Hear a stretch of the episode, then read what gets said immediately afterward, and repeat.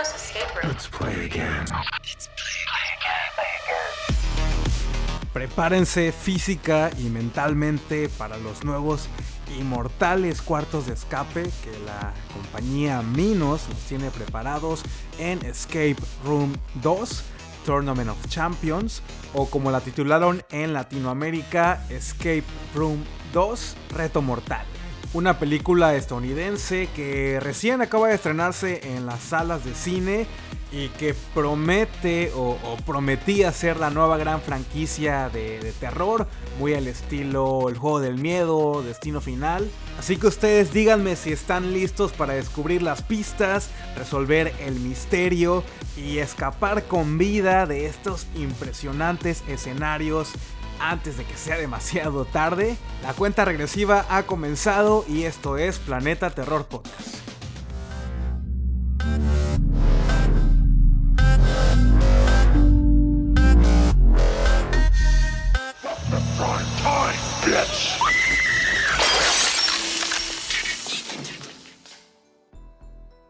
Una nueva semana, una nueva película que recién se acaba de estrenar y el mismo host de siempre, mi nombre es Iván y bienvenidos a Planeta Terror Podcast. El día de hoy no me voy a explayar con la intro, ya saben que estoy infinitamente agradecido con todos ustedes que me están acompañando durante este episodio y como lo anuncié desde el episodio pasado, por fin después de casi no sé, ocho meses, nueve meses aproximadamente de no haber pisado la sala de cines.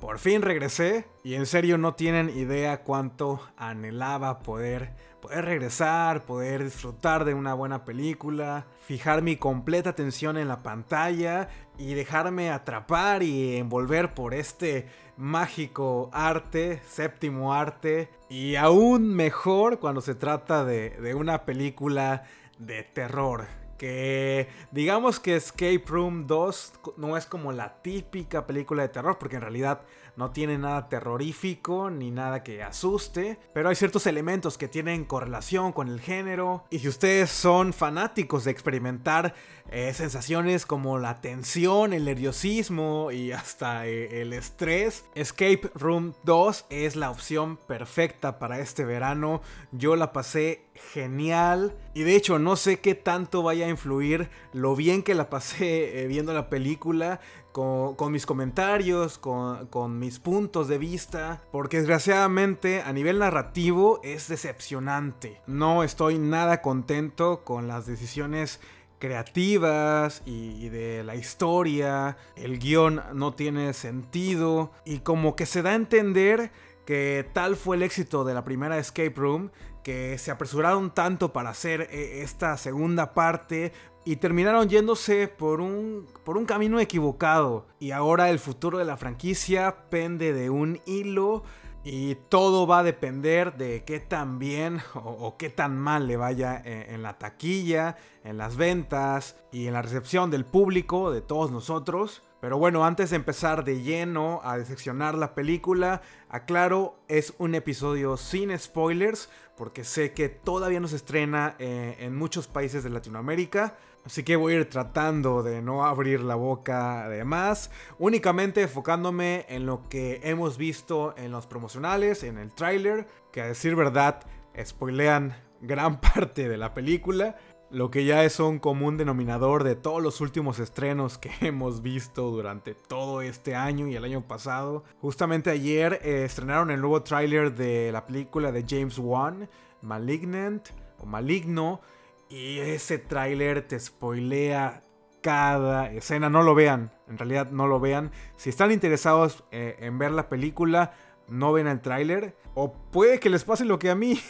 yo eh, prácticamente ya no tengo ganas de verla. Y yo creo que me voy a esperar a que la estrenen en, en demand, en video on demand o en algún servicio de streaming.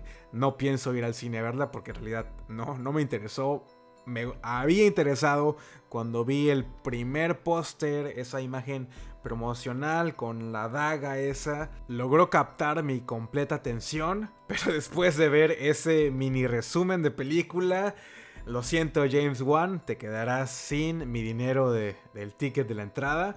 Y quiero comenzar detallando algunos pequeños puntos de, de, lo que hizo la primera parte, Escape Room del año 2019. Fue uno de esos estrenos que, que denominan Sleeper Hits. Tengo entendido que se estrenó a principios de 2019 y como bien sabemos, en su mayoría los estrenos que, que hay en enero especialmente son películas a las que las casas productoras no le tienen mucha fe. E históricamente hemos tenido lanzamientos de películas malísimas y muchas de ellas pertenecen al género de, de horror y terror. Y solo por mencionar algunas, eh, los años anteriores tuvimos el estreno de La Maldición, de Grudge 2020, eh, Underwater con Kristen, Kristen Stewart se estrenó también en enero, pero también hay sus excepciones, tal es el caso de Escape Room, película que con tan solo 10 millones de inversión lograron alcanzar 150 millones de dólares a nivel mundial eh, en taquilla, convirtiendo Escape Room en uno de los mayores éxitos de Sony en años, siendo casi inmediata la confirmación para hacer una segunda parte y su director Adam Robitel volvió a tomar las riendas del proyecto para esta segunda parte. Este director es mayormente conocido por The Taking of Deborah Logan, un found footage del 2014 que, que me gusta. Ustedes saben que a mí el found footage no es de mi agrado, no es mi subgénero favorito, pero debo admitir que The Taking of Deborah Logan es el paquete completo. El uso del found footage está muy bien justificado. Hay una muy buena trama, las actuaciones y hay un par de escenas que te ponen los pelos de punta. Si ya la vieron seguramente saben de lo que estoy hablando. En definitiva, Adam Robitel sabe lo que hace, tiene una visión muy clara y un punto de vista bastante innovador. Podemos ser testigos de lo talentoso que es con estos dos ejemplos, Escape Room y The Taking of Deborah Logan. Y en la primera parte se asentaron estas reglas y hasta las condiciones con las que trabaja la compañía Minos, quienes se dedican a seleccionar a personas e invitarlas a formar parte de estos cuartos de escape mortales. Y por lo que aprendimos con la primera escape room fue de que ellos seleccionan minuciosamente a sus futuras víctimas y al final estos grupos de personas siempre tienen algo en común, un lazo que los une, ya sea una experiencia previa, un trauma, nivel socioeconómico, su estrato social, en fin, las posibilidades son infinitas. Al igual que los recursos económicos de esta gran compañía, porque sus cuartos de escape están fuera de serie. Podríamos decir que Escape Room es un híbrido de Hostal con el juego del miedo, con Saw, con Destino Final, con la película y la, franquicia de, de Cube, el cubo. O sea, hay gente con mucho dinero detrás de Minos que paga y se divierte viendo a estas personas tratando de resolver los acertijos para poder salir con vida de, estos cuartos, la ambientación, el diseño y hasta el mecanismo de cada cuarto varía y se adecua a las experiencias previas que tienen los participantes y obviamente la creatividad para matar a estos concursantes es ilimitada y yo siendo fan de Hueso Colorado de la franquicia de Destino Final Disfruto mucho de este tipo de cine que no se toma tan en serio y que se caracteriza por la forma creativa en la que matan a sus personajes. Y Escape Room es una franquicia que tiene un potencial enorme, o por lo menos eso era lo que yo creía antes de ver Escape Room 2, Tournament of Champions. Aunque lo negativo lo vamos a dejar al final del episodio. Antes de esto, quiero comenzar con los datos técnicos de la secuela. Como les mencioné antes, Adam Robitel regresó a la silla de director, junto con el cinematógrafo Mark Spicer y el editor Steve Mirkovich. Y dentro del equipo de escritores, que fueron cinco para esta película, quiero destacar a, uno, a Oren Uciel, porque también estuvo a cargo de escribir una de mis cintas favoritas en lo que va del año, Mortal Kombat 2021. Nada más para que se vayan haciendo una idea de lo que este señor escribe y a lo que está acostumbrado. Y por obvias razones, los sobrevivientes de la primera entrega también están de regreso. Taylor Russell eh, interpretando nuevamente a Zoe y el actor Logan Miller como Ben. Y a ellos se les unen el actor Thomas Cockerell como Nathan, la actriz eh, Holland Roden como Rachel e India Moore como Brianna. A Holland Roden a lo mejor lo ubican de la serie de MTV Teen Wolf o por la película de terror que protagonizó el año pasado titulada Follow Me, la cual personalmente aún no he visto pero lleva mucho tiempo en mi watchlist. Y a la actriz India Moore a lo mejor la conozcan eh, por la serie de FX Pose donde interpreta el personaje de Angel y como el título en inglés nos los indica, cada uno de estos actores interpreta a un campeón de los cuartos de escape de Minos y nuevamente sus habilidades, su inteligencia, su destreza serán puestas a prueba y donde tendrán que unir fuerzas si es que quieren salir vivos de esta nueva experiencia. Y no les voy a mentir, mis expectativas para esta secuela e-, eran muy altas. En la primera parte me pareció muy original, entretenimiento puro, puro, puro.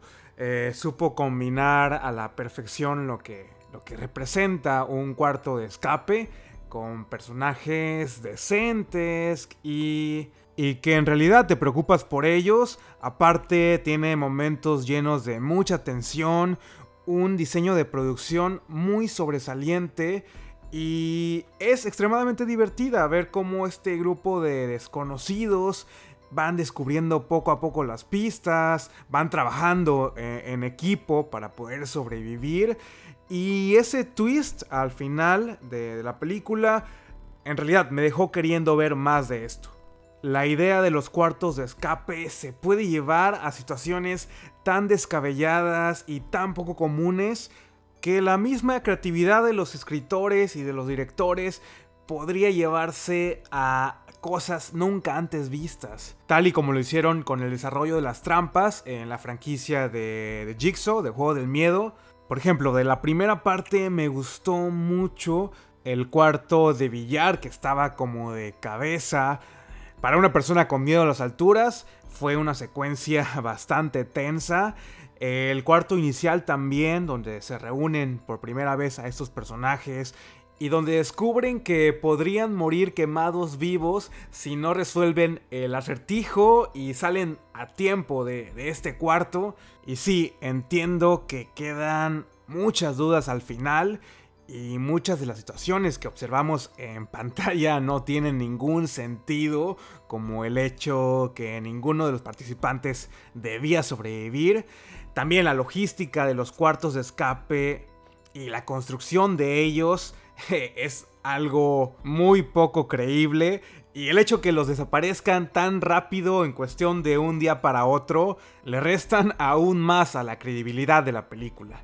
Y yo sentía que esta secuela justamente iba a hacer eso, tratar de resolver, tratar de arreglar los problemas que tiene la primera parte, proporcionar la información que necesitábamos para poderle encontrar un sentido aparente a una compañía que gasta millones de dólares para poner a prueba las capacidades de supervivencia de, un grupo de extraños. Y lo único que tengo que decir al respecto es que estas respuestas no las van a encontrar por ningún lado en Escape Room 2, Tournament of Champions.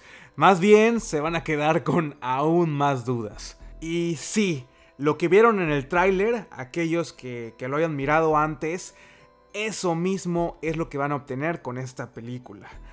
Y no digo que sea malo, pero no esperen una secuela exitosa o superior, porque en realidad no lo es. En cuanto a mi experiencia, como les comentaba antes, yo lo pasé muy bien. Desde el minuto 1 y con el sonido retumbando en mis oídos, sabía que estaba a punto de pasar un muy buen rato en la sala de cine y, lo disfruté. La sala estaba completamente vacía, salvo por unas 4 o 5 personas que estaban por ahí, porque seguimos en tiempos de COVID. Así que prácticamente fue una función especialmente para nosotros.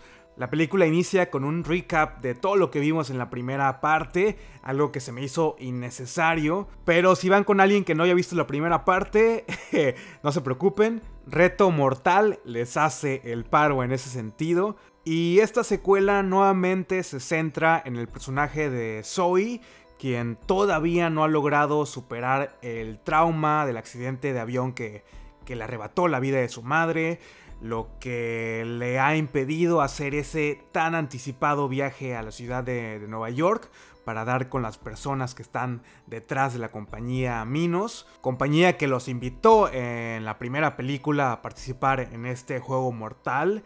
Y junto a Zoe tenemos a Ben, otro de los sobrevivientes de la primera parte, y juntos se deciden a emprender un viaje en automóvil eh, para llegar a la ciudad de Nueva York y dar con este sitio que marcan las coordenadas que Zoe descubrió al final de Escape Room. Y así es como comienza nuestra nueva aventura. Zoe, Ben y otros cuatro personajes son encerrados en una nueva serie de cuartos de escape.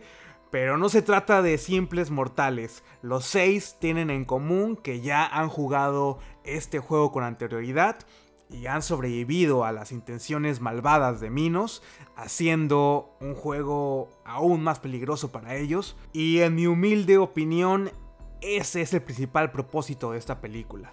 Mostrarnos escenarios mucho más peligrosos, más exagerados y con un diseño de producción mucho más impresionante. Tenemos el primer cuarto, que es como un vagón del metro, donde los protagonistas deben de encontrar letras omitidas en la publicidad del vagón. Tienen que jalar de las agarraderas para obtener como unas pequeñas monedas que necesitan para abrir la, puerta.